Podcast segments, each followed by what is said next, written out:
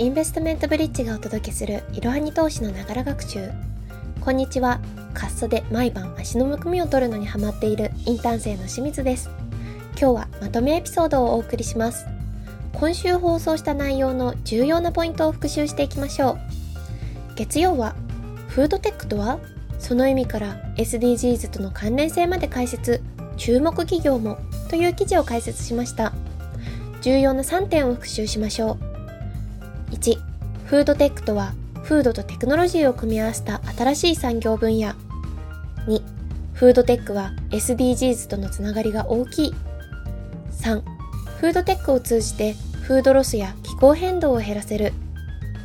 火曜はなぜバンクシーのプリント作品は高値で売れるのか。独特なマーケット管理の仕組みを解説という記事を解説しました。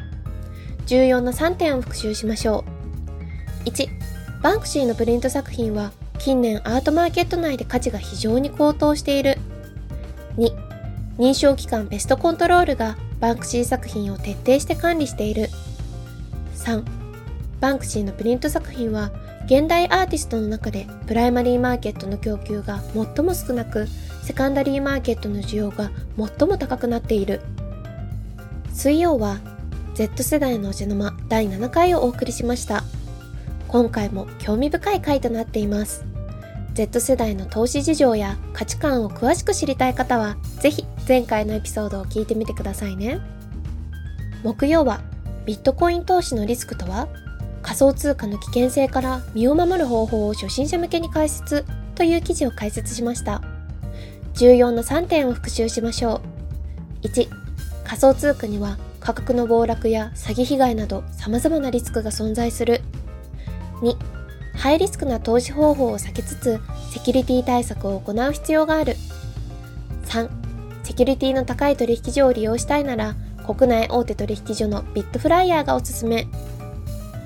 来週の月曜はアスターネットワークとは特徴や今後の将来性、買い方を初心者向けに解説。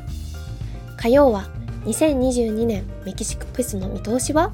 スワップポイント狙いは本当に狙い目なの？水曜は世界のトレンドニュース。木曜は実質コスト楽天 VTI と eMaxis Slim はどれがおすすめ？両方買うのはあり？を解説していきます。では良い週末をお過ごしください。本日も最後までご視聴いただきありがとうございました。ぜひこの番組への登録と評価をお願いいたします。ポッドキャストのほか公式 LINE アカウント Twitter、Instagram、Facebook と各種 SNS においても投稿をしているのでそちらのフォローもよろしくお願いします。ローマ字でアットマークいろはに投資です。また株式会社インベストメントブリッジは個人投資家向けの IR 企業情報サイトブリッジサロンも運営しています。こちらも説明欄記載の URL よりぜひご覧ください。